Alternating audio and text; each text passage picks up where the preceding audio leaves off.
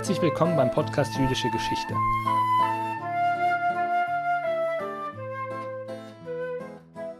Im August vor 70 Jahren, 1952, starb Philipp Auerbach in München durch Suizid. Auerbach, der Auschwitz überlebt hatte und nach dem Krieg in Deutschland geblieben war, um sich für Displaced Persons einzusetzen, war vor dem Landgericht München wegen geringer Vergehen angeklagt und hart verurteilt worden. Seine Richter waren ehemalige Nazis, der öffentliche Druck gegen ihn von Antisemitismus geprägt, der in direkter Kontinuität fortwirkte. Hans-Hermann Klare hat im Aufbauverlag eine Biografie Auerbachs vorgelegt, die er am Lehrstuhl für jüdische Geschichte und Kultur mit Dr. Rachel Salamander diskutierte. Die heutige Episode dokumentiert das Gespräch zwischen den beiden vom 25. Oktober.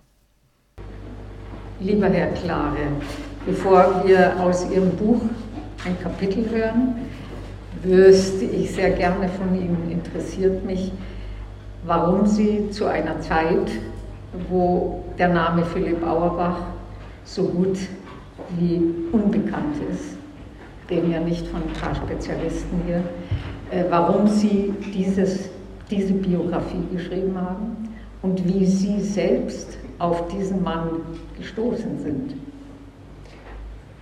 Gestoßen bin ich darauf durch Zufall und zwar schon vor einer ganzen Reihe von Jahren. Ich erinnere heute nicht mal mehr genau, wo ich zum ersten Mal von ihm gelesen habe. Und wie man das so macht, dann sagt man, ach, jetzt muss ich mal googeln und ich gucke mal und fand ein bisschen Wikipedia und hier und da etwas, fand das interessant, hatte dann aber ganz viele andere Dinge noch zu tun. Und einige Jahre später bin ich, habe ich einen Roman gelesen von Ursula Krechel, Landgericht ein Roman, der die auf auch auf einem realen Fall beruht, die Geschichte eines jüdischen Richters mit einer Nichtjüdin verheiratet in Berlin, der ähm, während die Kinder nach England transportiert wurden, es nach Kuba schafft, der nach Deutschland zurückkommt in den 50er Jahren äh, und auf sein Recht besteht, er wäre gern befördert worden und trifft auf diese dumpfe, schreckliche Stimmung an dem Landgericht Mainz, daher der Titel.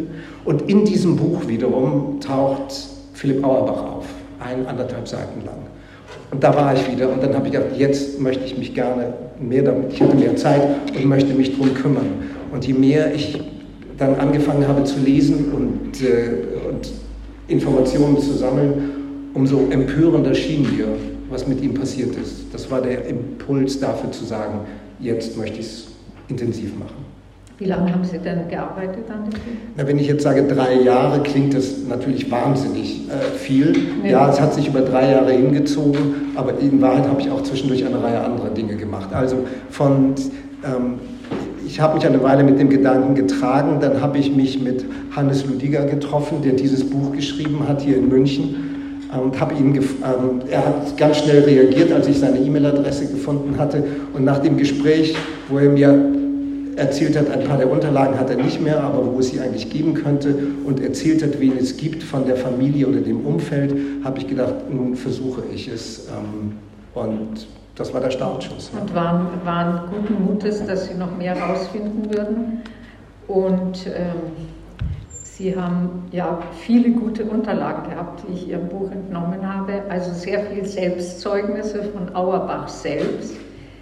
Ähm, wie weit gehen die, wie weit geht Ihr Buch über diese Selbstzeugnisse hinaus, die ich nicht kenne? Und wo könnte, man die einsehen? Also es gibt natürlich die ganz umfangreichen Gerichtsunterlagen, die Ermittlungsakten im Auerbach, die im, im Archiv, im Stadtarchiv, nicht im Stadt, im Staatsarchiv München. Es gibt Stadtarchiv, Staatsarchiv und Hauptstaatsarchiv. Im Staatsarchiv München liegen. Die kann man lesen. Und Auerbach wurde so oft verhört und hat seine Geschichte erzählt und auch variiert. Das ist das eine. Dann gibt es die Unterlagen des heute LEA genannten Landesentschädigungsamtes. Da gibt es einen umfangreichen Briefverkehr. Dann gibt es eine Reihe der, dieser Unterlagen auch im Institut für Zeitgeschichte. Und es gab eine Reihe von persönlichen und Briefen, ähm, die aber die unter anderem die Familie hatte. Also ich bin ja beiden Töchtern von Philipp Auerbach begegnet. Helen aus der ersten Ehe 1933 geboren, bin ich im Sommer 2019 begegnet.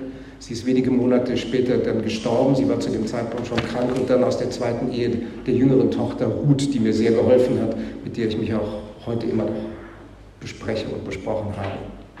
Ähm, alles, was Sie darin beschreiben, ist mit sehr großer Intensität beschrieben, mit vielen Details. und einem enormen zeitgeschichtlichen Panorama. Sie arbeiten ja da die ganze Shoah sozusagen in den Lagern auf und äh, Auschwitz, Buchenwald und so weiter und äh, schildern die Nachkriegszeit sehr beklemmend. Fangen wir mal bei dem Ende an. Sie bieten ja mehrere Interpretationen, warum sich Auerbach umgebracht hat. Also mich hat es dann doch irgendwie gewundert. Wir haben ja auch als die Peace zum Schluss immer gerätselt, äh, warum er sich umgebracht hat. Ähm, den Nazis ist, ja, ist er ja entkommen, durch alle Lager hindurch, befreit in, in Buchenwald und ähm, alles überstanden. Und zum Schluss wählt er selbstbestimmt, nicht durch andere, sozusagen den, den Freitod. Ich knabbere daran, was es wirklich war.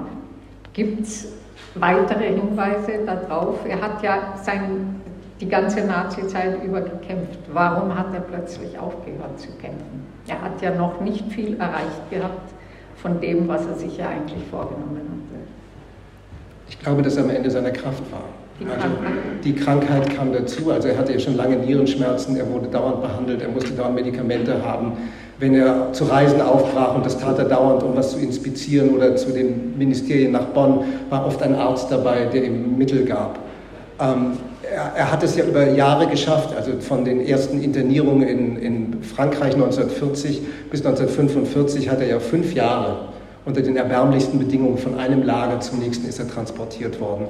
Und jetzt war er, und er hat gegen den Widerstand von allen eigentlich gesagt, ich glaube an jüdisches Leben in Deutschland, ich finde Wiedergutmachung muss sein, ich finde Nazis gehören nicht in den Staatsdienst. Und er sah das das alles irgendwie noch schwieriger schien 1950, 51, als es 47 oder 48 erschienen war. Die, die, die Entwicklung arbeitete in seiner Wahrnehmung gegen ihn und er war am Ende seiner Kraft und hat dann, glaube ich, ähm, er hätte womöglich anders gesagt, wenn man, es gibt das gerichtsmedizinische Gutachten ja auch, ähm, er ist natürlich in die Pathologie gekommen und man hat ihn untersucht. Der, der Tumor der Nebennierenrinde war weit fortgeschritten. Also Wusste er das?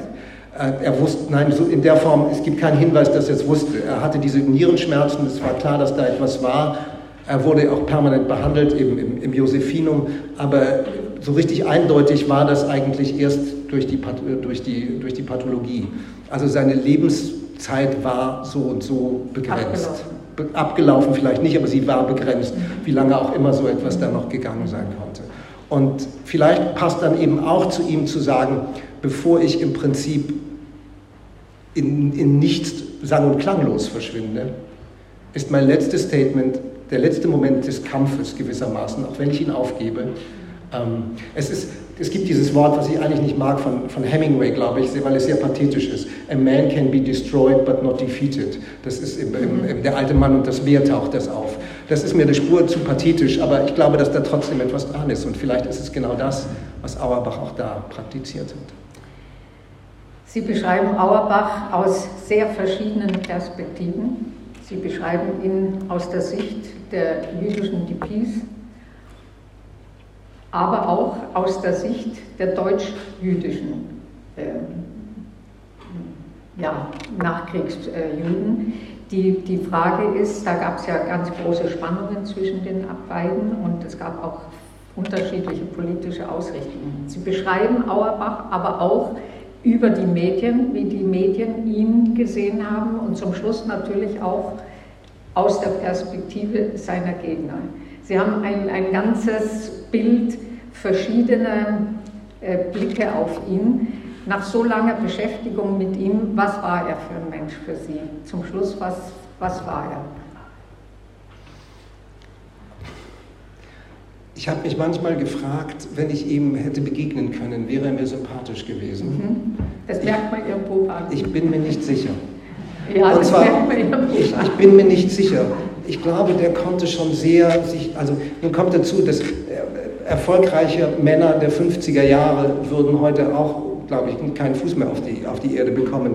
Dieses sich inszenieren, das konnte er wunderbar, das konnte er, das konnte er glaube ich, sehr gut. Sich durchsetzen, äh, ohne Rücksicht auf Verluste. Ähm, er konnte, er hat ja, er ist ja mit der Wahrheit bisweilen also sehr kreativ umgegangen. Äh, er ist über Leute hinweggegangen. Ähm, das alles, weil er davon überzeugt war, dass es nötig sei, um all den vielen DPs zu helfen oder den vielen zu helfen, die es in Deutschland gab. Also ich weiß nicht, ob er mir gefallen hätte, aber das ändert nichts daran, dass ich ihn beeindruckend finde und dass ich finde, dass der Mann etwas Großartiges geleistet hat. Insofern denke ich, es war schon mein Gedanke, mein Wunsch, ein Denkmal zu bauen, aber ich wollte keine Heldenverehrung betreiben. Ähm, ist es nicht auch so, dass er, äh, weil Sie sagen, mit allen Mitteln und nicht immer ganz äh, ja, her, wem wäre er denn Rechenschaft schuldig gewesen? Wenn nicht denen, die ermordet worden sind. Ja, nun gut, äh, auch das ist ja komplizierter. Für die DPs haben ja, haben ja, sind ja alle zur Beerdigung mitgegangen. Die DPs haben gleich, in Führenwald wurde eine Straße gleich in Auerbachstraße umgenannt. Also die DPs waren auf seiner Seite. Es waren aber wenig andere außer der Familie und den DPs noch auf seiner Seite. Ähm, mit Teilen der jüdischen Gemeinde in München hatte er sich überworfen, weil er Vorstellungen hatte, die die anderen nicht unbedingt teilten.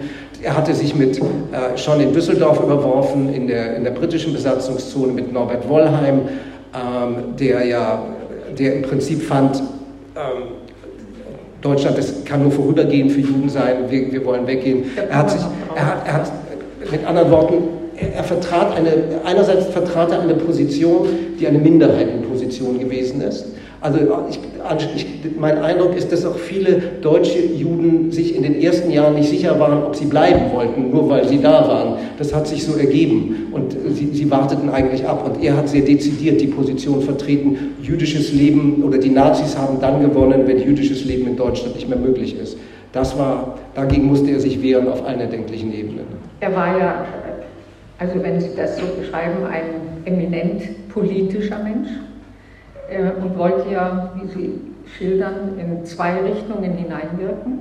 Erstens mal in die jüdische Gemeinschaft hinein, dass sie hier in Deutschland wieder jüdisches Leben etablieren. Das war die eine Richtung. Die andere Richtung war, er wollte aber auch in die deutsche Gesellschaft hineinwirken. Und zwar doch sehr artikuliert die Nazis im Gegensatz zu Adenauer, der ja immer gesagt hat, äh, besseres Volk habe ich nicht.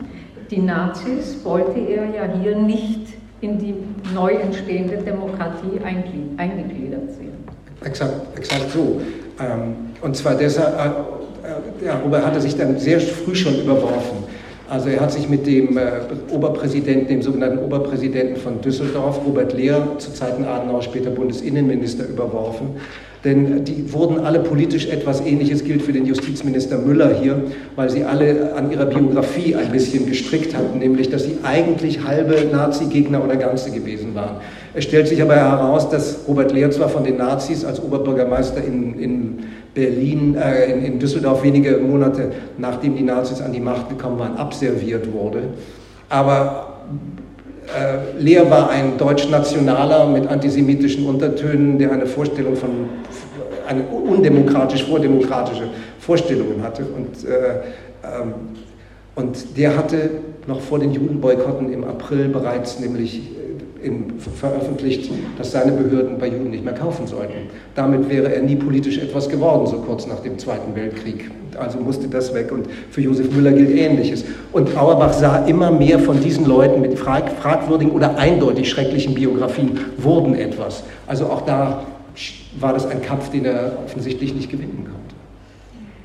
Wie schaffte er es, so eine Position, das ist ja ein staatstragender Titel, Staatskommissar für rassisch, politisch und religiös Verfolgte zu bekommen. Er hat, wie Sie vorhin vorgelesen haben, in Düsseldorf, also in der ähm, britisch besetzten Zone, angefangen und ist dann nach München, nach Süddeutschland gekommen und äh, hat hier sein Wirken fortgesetzt. Wie kam es, dass er von, von Düsseldorf nach München kam? Als er, hm, pardon, ja. er hat ja eine unglaubliche, also das ist frappierend, in schneller Zeit eine unglaubliche Fülle von Ämtern äh, gesammelt Einerseits innerhalb der jüdischen Institutionen, aber auch innerhalb der deutschen Behörden hat er ja immer weiter seine Stellung ausgebaut. Wie, wie muss man sich das vorstellen? Also er ist äh, im April 1945 mit der befreit worden in Buchenwald, als ja. die Amerikaner Buchenwald befreit haben. Zu dem Zeitpunkt, die Bedingungen im Buchenwald waren noch schrecklicher, als sie eh schon waren, ging er, äh, hatte er sich unverzichtbar gemacht für, die, für viele, indem er nämlich dort arbeitete und unter den erbärmlichen Bedingungen dort ähm, aus Knochenmehl und anderen Medikamenten gegen Durchfall herstellten.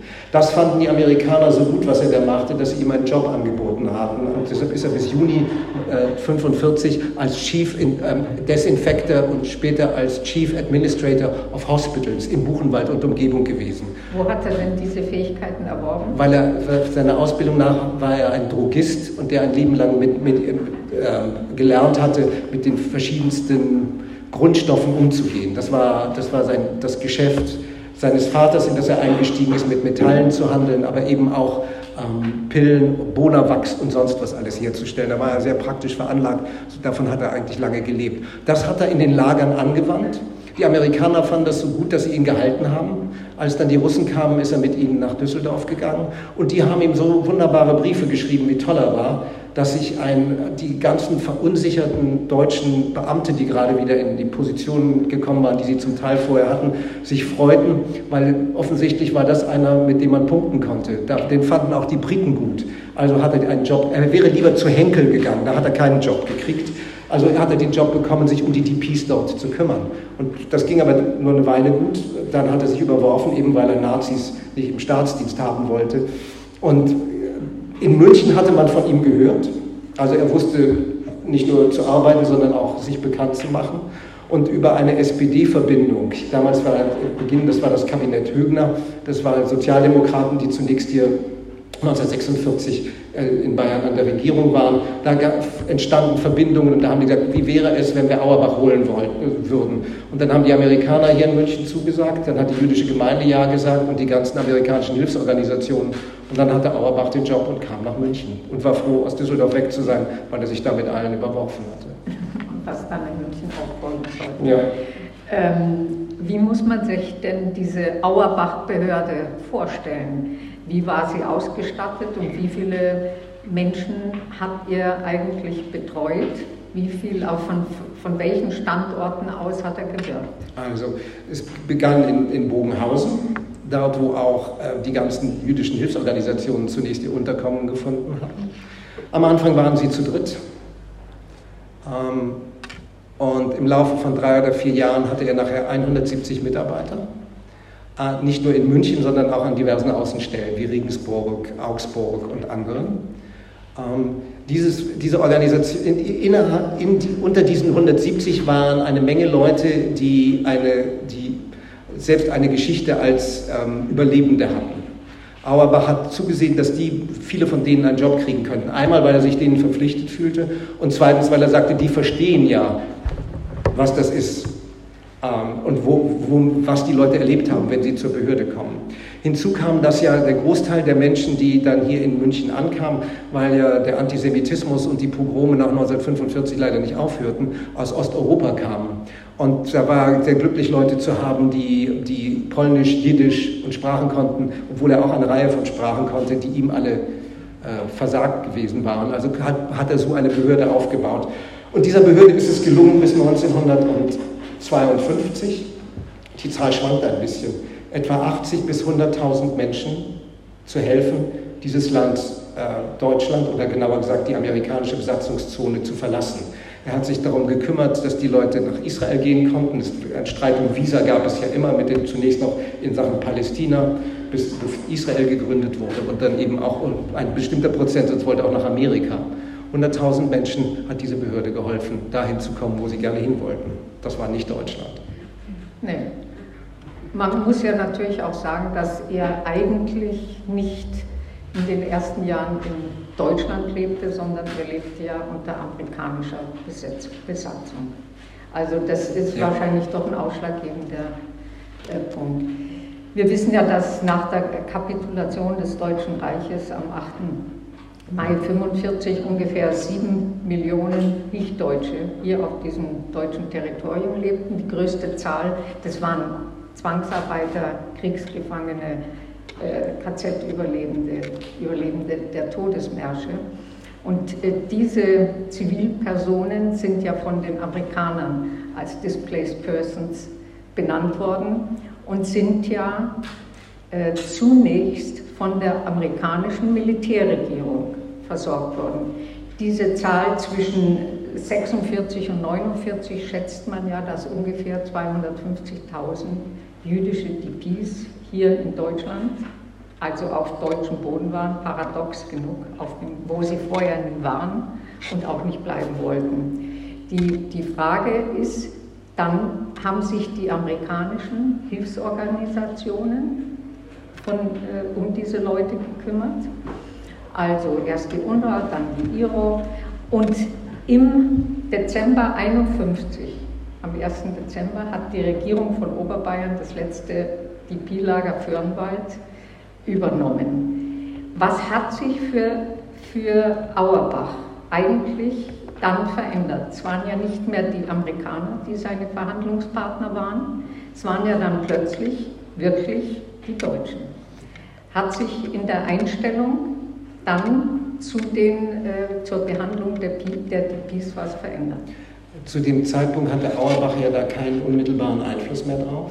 Er ist ja im März 1951 bereits verhaftet worden und saß von März 1951 bis zum Beginn des Prozesses in Untersuchungshaft. Wer hat, ihm denn, wer hat denn die Arbeit für ihn weitergemacht? Es gab einen, einen Nachfolger, oder anders, noch bevor es einen Nachfolger gab, wurde diese Behörde ja, da man ja Material gegen Auerbach sammelte und suchte, wurde ja diese Behörde von der Polizei besetzt. Wochenlang passierte gar nichts, kein, nichts wurde bearbeitet. Leute, die ausreisen wollten, bekamen kein Geld, Anträge gingen nicht weiter. Das wurde so chaotisch, dass sich der amerikanische ähm, Oberbefehlshaber in der Zone darüber beschwert hat bei den, bei den, bei den bayerischen Behörden, dass es in irgendeiner Weise weitergehen müsste. Ähm, aber es zeigte sich eigentlich schon in diesen Jahren 50, 51 mit der zunehmenden Unabhängigkeit der Bundesrepublik, mit dem Wiedererstarken äh, der politischen Institutionen, dass das Thema Wiedergutmachung eines war, ähm, das man möglichst schnell und möglichst billig an die Seite schieben wollte. Es gab die konkurrierenden Interessen, die als Wähler viel spannender waren. Das waren die sogenannten die Vertriebenen. Ähm, insofern war Auerbach, wenn man sich die Geschichte anschaut, es wurde von Jahr zu Jahr wurde es schwerer und schwieriger. Und 1951, als er im, dann im, im, Untersuchungshaft saß, äh, ist eine Weile gar nichts, eigentlich gar nichts mehr passiert. Die Amerikaner waren ja dann komplett Die waren draußen. Wir haben das ja im Lager selber auch zu spüren bekommen, dass eigentlich nichts mehr vorangeht. Auerbach wollte, wie Sie es mehrfach betont haben, in Deutschland wieder jüdisches Leben etablieren, was ja eigentlich gegen das Interesse der DPs war. Die wollten ja eigentlich so schnell wie möglich wieder weg. Gab es diesbezüglich Reibereien zwischen Auerbach und den, den DPs? Andererseits waren es ja nicht nur die DPs, sondern auch die Juden in Amerika, die ja einen Bann über Deutschland ausgesprochen hatten, die sich nicht vorstellen konnten, dass auf dieser blutgetränkten Erde wieder jüdisches Leben entstehen sollte, aber auch der gerade entstehende jüdische Staat wollte ja nicht, dass die Juden hier in Deutschland bleiben. Er hat sich ja sozusagen in ein Wespennest gesetzt, mhm. der Auerbach, und hat gegen sämtliche Interessen hier agiert. Wie hat er denn das ausgehört? Absolut. Ähm, es ist komplett richtig. Also interessant ist schon, dass Auerbach zwar sagte, ich möchte in Deutschland bleiben, aber er hat, ist niemandem übel genommen, der es nicht wollte. Er hat, sich, er hat, er hat nicht getan, die, die wollten, die ausreisen wollten, und es gab ja Umfragen der, von 46, ich, so grob kann man sagen, 90 Prozent der Leute, die, ähm, der DPs wollten nach Israel oder vorher Palästina, dann Israel. Etwa 8, 9 Prozent wollten nach Amerika und der Rest wollte in Deutschland bleiben oder irgendwo hin. Auerbach hat sich hat immer gesagt, wir tun alles dafür, dass diese Menschen dahin gehen können, wo sie wollen. Das ändert aber nichts daran, dass die, die hier bleiben, und ich gehöre dazu, jüdisches Leben hier etablieren wollen. Damit lag er natürlich über Kreuz tatsächlich mit den Organisationen, ähm, den, den, den, internationalen jüdischen Organisationen, vor allen Dingen den amerikanischen, die gesagt haben, dieses sind Gemeinden, die müssen aufgelöst werden. Äh, was in Deutschland überhaupt noch existiert, gehört nicht den deutschen Juden, sondern allen Juden der Welt. Damit hat er sich in der Tat, unter anderem mit Hannah Arendt, ist er darüber in, in Streit geraten, als Hannah Arendt für die IASO nach München kam, um, äh, um zu sagen, die Kulturgüter hätten wir gerne für die Juden der Welt. Und er hat gesagt, nee, das, was hier in Deutschland ist und was wir nachvollziehen können, soll auch hier bleiben. War ja auch äh, sozusagen konsequent. Wenn er hier jüdische Gemeinden aufbaut, dann möchte er nicht, dass diese sogenannte herrenlosen Kulturgüter äh, nach Amerika oder nach Israel verschifft werden. Äh, diese IRSO hat ja ihre Emissäre ausgeschickt. Gershom Scholem war auch mhm. einer von ihnen, um eben dieses Kulturgut hier einzusammeln. Äh, er wollte das für die jüdischen Gemeinden haben. Es gab eine ganz große Auseinandersetzung innerhalb sozusagen der deutschen Juden und ähm, der Claims Conference, die den jüdischen Staat als Nachfolger für die ermordete Judenheit angeschaut hat. Äh, wie, wie hat er sich mit der IRSO geeinigt? Er hat sich gar nicht, er ist ja sogar mal in Amerika gewesen, bei der Gelegenheit genau. hat er seine Familie gesehen und da wurde über all dieses geredet. Es ist nie zu einer Einigung gekommen, sondern eigentlich hat man Auerbach ausgebremst. Also das, es gibt meines Wissens zwei Begegnungen, die er mit Hannah Arendt als Repräsentantin gehabt hat. Bei der ersten lief gar nichts, es war fürchterlich. Arendt gibt es Briefe, wo sie auch die, äh, im Prinzip ätzt sie eigentlich nur über die Münchner Gemeinde und meint damit die Funktionäre der Münchner Gemeinde, die sich so verhalten haben. Ähm, und Hannah Arendt trifft sich dann aber, nachdem eine katastrophale Sitzung offensichtlich stattgefunden hat zu dem Thema, ein paar Tage später mit dem Rabbiner Aaron Ohrenstein, äh, der ja auch eine Rolle spielt in diesem ganzen äh, Verfahren.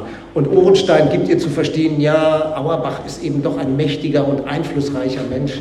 Ähm, das kriegen wir schon hin, das müssen wir irgendwie anders machen. An Auerbach war, kein, war nicht dran vorbeizukommen. Geholfen hat offensichtlich ähm, dabei den, der, der Arendt oder der ISO, dass ähm, unter den Amerikanern, die noch da waren, gab es auch einige Reihe jüdischer Funktionäre im, im Militär, die eigentlich die Meinung der ISO vertreten haben und nicht die von Auerbach. Die wurden, die wurden auch, auch, auch da kriegte er letztlich Druck.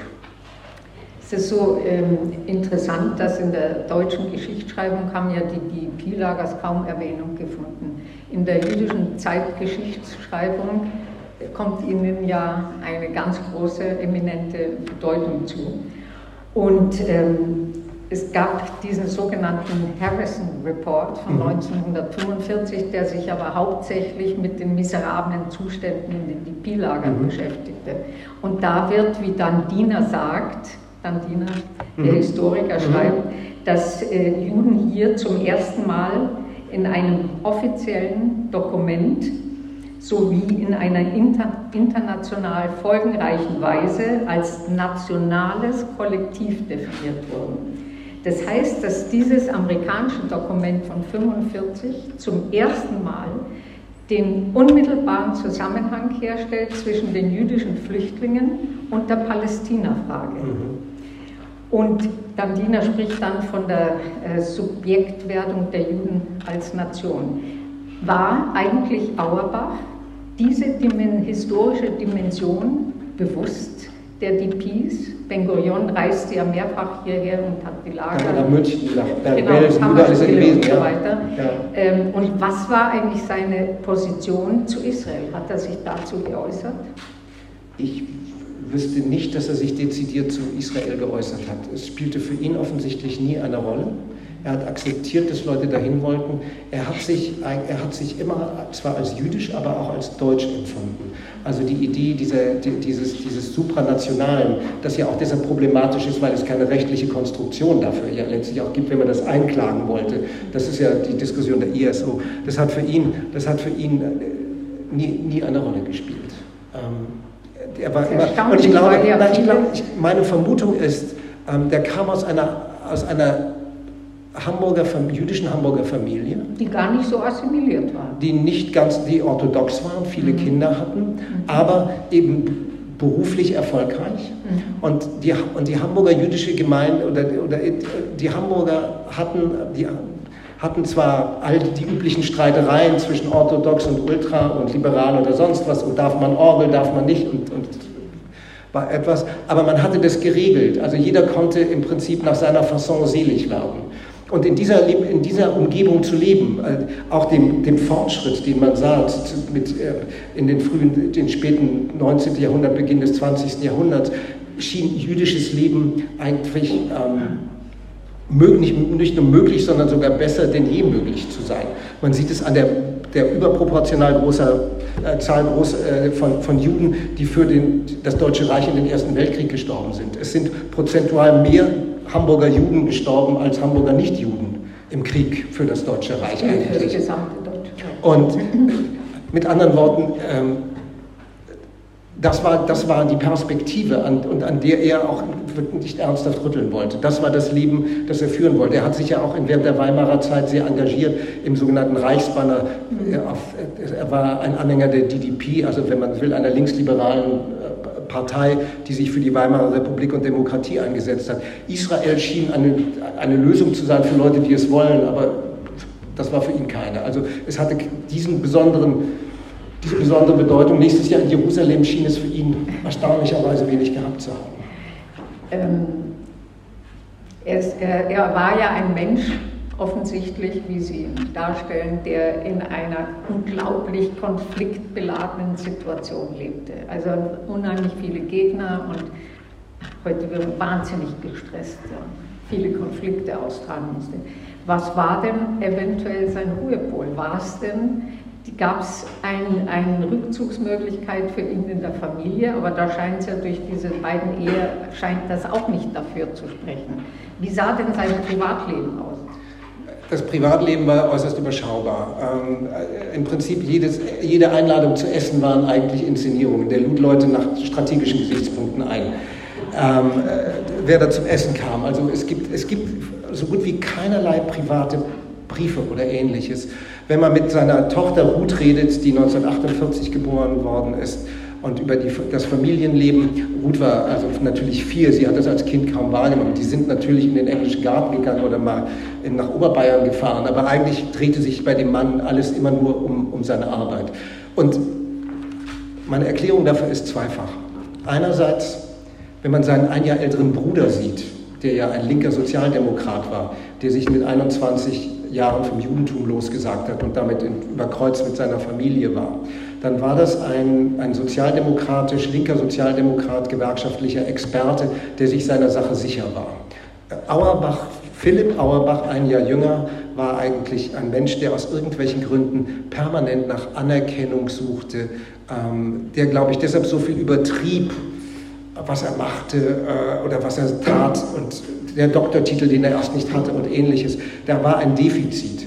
Das ist im Nachhinein schwer zu betrachten. Der Teil, eine Teil mag mit der familiären Situation zu tun haben, aber der andere ist, wer fünf Jahre Lager überlebt, muss auch mit dem Ich habe überlebt und die anderen nicht zurande kommen. Möglicherweise ist seine Arbeit, ist seine Arbeit ähm, von morgens um sieben bis abends um zehn erfüllte einerseits dieses damit zurande zu kommen, dem Schuldgefühl, das ihn zwischendurch plagte. Und gleichzeitig sah er auch, dass er da Erfolg hatte. Das heißt, er, er kriegte bei aller Konfrontation die Anerkennung, die er ein Leben lang gesucht hat, auch schon vor 1940. Er schreibt ja, ich glaube, in einem Brief an seine Frau, dass er Glück im Unglück hatte. Was, was meinte er mit, was war sein Glück? Also Glück hatte er deshalb, weil er nach 1945 eine Tätigkeit gefunden hat, die wichtig war. Das entsprach, also er hat ja auch vorher schon, das, also für einen Flüchtling, der in Belgien war, haben die eigentlich nicht wie übliche Flüchtlinge gelebt. Er hat schnell eine Firma gehabt, die hatten ein Auto, die fuhren an die See, das war nicht das typische Flüchtlings- und Asylantenschicksal. Da, er war sehr gut und geschickt, was Geschäftemacherei anlangt, auch wenn da vieles schief ging und auch da es nicht so toll war, wie er es manchmal erzählt hat, aber es funktionierte ganz offensichtlich. Und das Glück im Unglück, das Unglück ist klar, was er gehabt hat. Das Glück bestand darin, eine Tätigkeit gefunden zu haben. Er hat seiner Frau, von der er sich entscheiden lassen, gesagt, was soll ich bei euch in, in New York? Soll ich Pförtner werden? Hier habe ich was Wichtiges zu tun. Hier habe ich die Anerkennung. Also, ich komme nicht. Irgendwann gab es den Kipppunkt. Er war den deutschen Behörden irgendwann mal über. Hatten Sie Angst vor ihm, dass er zu viel über Sie wusste? Oder ähm, was, war, was war der Punkt, dass Sie sich so auf ihn eingeschossen haben? Also dieses Deutschland nach dem Krieg befand sich ja in so einer Verweigerungshaltung oder, ein, oder das, das Negieren dessen, was gewesen ist. Wir sind alle Opfer gewesen, was soll das Ganze? Diese Haltung war von Jahr zu Jahr populärer und mehr durchzusetzen. Und über Wiedergutmachung und die Vergangenheit zu reden, wurde unpopulärer. Die Zeit ging also über Auerbachs Ansprüche letztlich und, und seine Wünsche da, ein Stück weit hinweg. Das, glaube ich, ist, äh, ist ein wesentlicher Faktor dafür gewesen. Der andere spielt aber auch eine Rolle, nämlich tatsächlich Robert Lehr hat ihn in Düsseldorf loswerden wollen und da er dann Auerbach bei Übertreibungen entdeckt hat, hat er die entsprechenden Briefe geschrieben, weil Auerbach wahrscheinlich, das ist nicht klar, auch jenes offizielle Blatt kannte, in dem Robert Lehr, der Innenminister, nämlich schon gesagt hat, liebe Behörde, hier, ihr kauft nicht bei Juden und das im März 1933. Und das da Gleiche gilt. Er, dass er das schon. Ja, dass er das wusste. Der und der, der große Angst vor ihm hatte, oft, oder davor, dass es solche Dossiers geben konnte, hatte auch der bayerische Justizminister, der sein großer Gegenspieler war, Ochsensepp, Josef Müller. Ähm, als man bei Auerbach eine Durchsuchung im Apart in, der Wohnung machte und auf der Suche nach einem Safe war, den man nicht gefunden hat, es gibt mehrere Hinweise darauf, dass, dass Müller immer in der Angst gelebt hat, Auerbach hat was gesammelt. Denn, denn Josef Müller ist an Arisierungen beteiligt gewesen, also daran, wie man Juden für ein Appel und ein Ei große Mengen von Besitztum aus dem Kreuz leiert. Und damit hätte man in den späten 40er Jahren auch noch keine politische Karriere machen können. Sie schreiben ja irgendwo, ähm, dass Auerbach sozusagen als Aushängeschild für die deutsche Politik ausgedient hat. Mhm. Diese Funktion hat sich wann erledigt, als die Amerikaner schwächer wurden, das deutsche Wirtschaftswunder sich in Bewegung ja. setzte und äh, die Nazis wieder sozusagen in Amt und Würden hineinkamen. Ich meine, die Repressalien gegen Auerbach verstärkten sich ja. Er bekam Drohbriefe, äh, es fanden Razzien statt im Lager Fürnwald in der Möllstraße, wo er ja, wo aus er agiert hatte äh, hat er nicht kapiert, in welch brenzliger Situation er letztlich ist und dass diese äh, Kompanie der Nazis doch stärker war, als er sie eingeschätzt hat. Kann man das so sagen? Das kann man so sagen. Er war, wenn man so will, war er ein nerviger, aber nützlicher Jude. Mhm. Und irgendwann war er nur noch ein nerviger Jude. Man brauchte ihn nicht mehr. Das ist ja eigentlich eine bittere Aussage, wenn wir das auf die Gegenwart beziehen, gibt es immer nützliche Juden. Wollen wir das mal im Raum so stehen lassen? Also bezogen auf seine, auf das, auf seine Tätigkeit als, so, so meine ich das, bezogen mhm. auf seine, seine Tätigkeit, die er da hatte. Man konnte ihn wunderbar gebrauchen gegenüber den Amerikanern. Man tat ja was. Er war, das, das war mit dem Aushängeschild gemeint. Ähm, wenn man sich das Urteil anschaut, zweieinhalb Jahre plus Geldstrafe, und die vergleicht sozusagen mit den Urteilen, die Nazi-Mörder, Mitläufer, Komplizen bekommen haben, war es ja ein handfester erster Justizskandal innerhalb dieser frühen Bundesrepublik. Ein Justizskandal ersten Ranges, ein politisches Urteil, oder? Ja, äh, ich, ich finde, da Auerbach eindeutig ein paar Dinge gemacht hat, die man als Behörde... Für zweieinhalb Jahre? Nein, das ist der Punkt. Und verglichen mit den Nazis? Das ist eindeutig. Aber, aber ich glaube, wenn Auerbach ein, sagen wir, wenn Auerbach vor Gericht gestanden hätte bei, vor, vor Richtern, die nicht, die, deren demokratische Legitimation und, und Gesinnung Zweifel ohne Zweifel existiert hätte. Diese, diese Richter, schreiben Sie ja, waren ja alle drei alle, Richter NSDAP-Mitglieder, die Beisitzer waren. Die alle, Karriere, die alle Karriere gemacht haben. Und Karriere gemacht haben. Da gibt es dieses psychiatrische Gutachten, das ja auch von einer unglaublichen Schweinerei ja, sein muss. Ja. Ähm, vernichtend für Auerbach. Also es waren lauter Nazis, die über ihn zu Gericht saßen. Absolut, absolut. Ähm, ich glaube, ähm, es gibt ja den Untersuchungsausschuss des Bayerischen Landtags, der dann zwei Jahre zum Abschluss kommt, zwei Jahre nachdem Auerbach bereits tot ist. Und der sagt, ähm, die Bedingungen der damaligen Zeit waren außergewöhnlich. Man kann nicht nach den Kriterien von deutschem Beamtentum letztlich eine solche Behörde leiten. Das, also, das war eine Entschuldigung. Das hieß aber, wenn Sie streng nach Recht und Gesetz das ist der eine Teil. Gegangen wären, hätte Auerbach eben doch eine ordentlichere Buchführung haben müssen, hätte den Doktortitel nicht vor der Zeit haben müssen. Ob man nun jemanden, der so etwas erlebt hat, was er erlebt hat, dafür ins Gefängnis stecken muss, oder ob man nicht sagt, so haben ja seine Anwälte geredet. Das, worum es jetzt geht, ist so banal, das ist ja wohl verjährt eigentlich. Zumal die Zustände überhaupt chaotisch ja, waren. Ja. Es waren ja nicht nur innerhalb dieser Auerbach-Behörde ja. chaotische Zustände. Wir hatten ja hier alles in Trümmern und so weiter, bis alles richtig aufgebaut ja. war. Ich meine, der, der jüngste Beisitzer ist einer gewesen, von der alle Richter haben unmittelbar äh, nach dem, und auch der Staatsanwalt haben unmittelbar nach 1945 eigentlich keine Anstellung im Staat gekriegt, weil man nämlich festgestellt hat, dass sie zu sehr mit dem genau. alten System ver, ver, äh, verbunden waren. Dann hat es die General die Amnestie 1947, 48 gegeben, durch die sind sie in den Staatsdienst gekommen. Und der jüngste von allen, der 37, glaube ich, ist es in die, NS, in die SA eingetreten ist. Äh, wenn man das Gutachten guckt, weshalb er nicht in den Staatsdienst sollte, da kommen die zu dem Ergebnis, dass der noch im April 1945 für das größte Unheil halten würde, äh, wenn Deutschland den Krieg verliert. Das Urteil, ähm, äh, Auerbach ist ja rehabilitiert worden, zwei Jahre später. Ist eigentlich bis heute das Urteil selbst aufgehoben worden? Nein. Oder wie, wie, was heißt rehabilitiert sein und ohne Aufhebung des Urteils? Ich, ich, ich, bin jetzt, ich bin kein Jurist, aber es ist ja so, mit Auerbachs Tod hatte sich, wenn man so will, auch der Fall Auerbach erledigt. Also eine, eine, die, die Anwälte von ihm wollten ja in Revision gehen. Ja. Sie mussten nur abwarten, bis äh, die Begründung vorlag. Das haben sie von vornherein vorgehabt. Aber indem Auerbach sich das Leben genommen hat, gab es ja im Prinzip keinen Angeklagten mehr, über den man jetzt nochmal hätte ein, ein, ein zweites Verfahren hätte haben müssen. Ich weiß auch gar nicht, ob das so wichtig ist. Ich finde viel, fände viel interessanter und in die Jetztzeit bezogen, wenn man sagt, warum gibt es eigentlich in dieser Stadt München keinen Ort, der an Auerbach erinnert? Keine Straße, kein gar nichts. Eigentlich hat dieser Mann für Bayern und für die Menschen, die damals hier waren, viel getan. Ähm, es ist überraschend, dass an, alles Mögliche in dieser, Stadt gedacht wird und vieler Dinge gedenkt, man gedenkt, aber, aber Auerbach. Ich weiß gar nicht, warum Sie sich wundern. Ich, ich sehe Auerbach als, als einen der frühen ähm, Figuren der Täter-Opfer-Umkehr. Also, dass, äh, den Deutschen ging es ja so schlecht und die Juden haben ja in den DP-Lagern alles bekommen und mhm. so und so große Rationen, während wir Deutsche gehungert haben. Oder schauen Sie sich die Kriegsverbrecherprozesse, über die Sie sehr interessant schreiben, in Landsberg an. Ja. Äh, also ist doch nicht verwunderlich.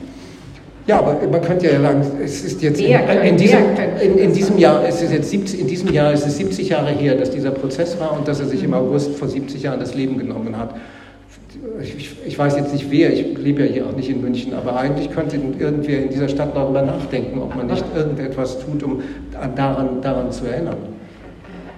Ich meine, der Auerbach selbst war, war den Deutschen ja schon lästig genug, mhm. so im Sinne von äh, Fassbinder, denn äh, der, der Jud ist schuldig, weil er uns schuldig, der Jud hat Schuld, weil er uns schuldig macht.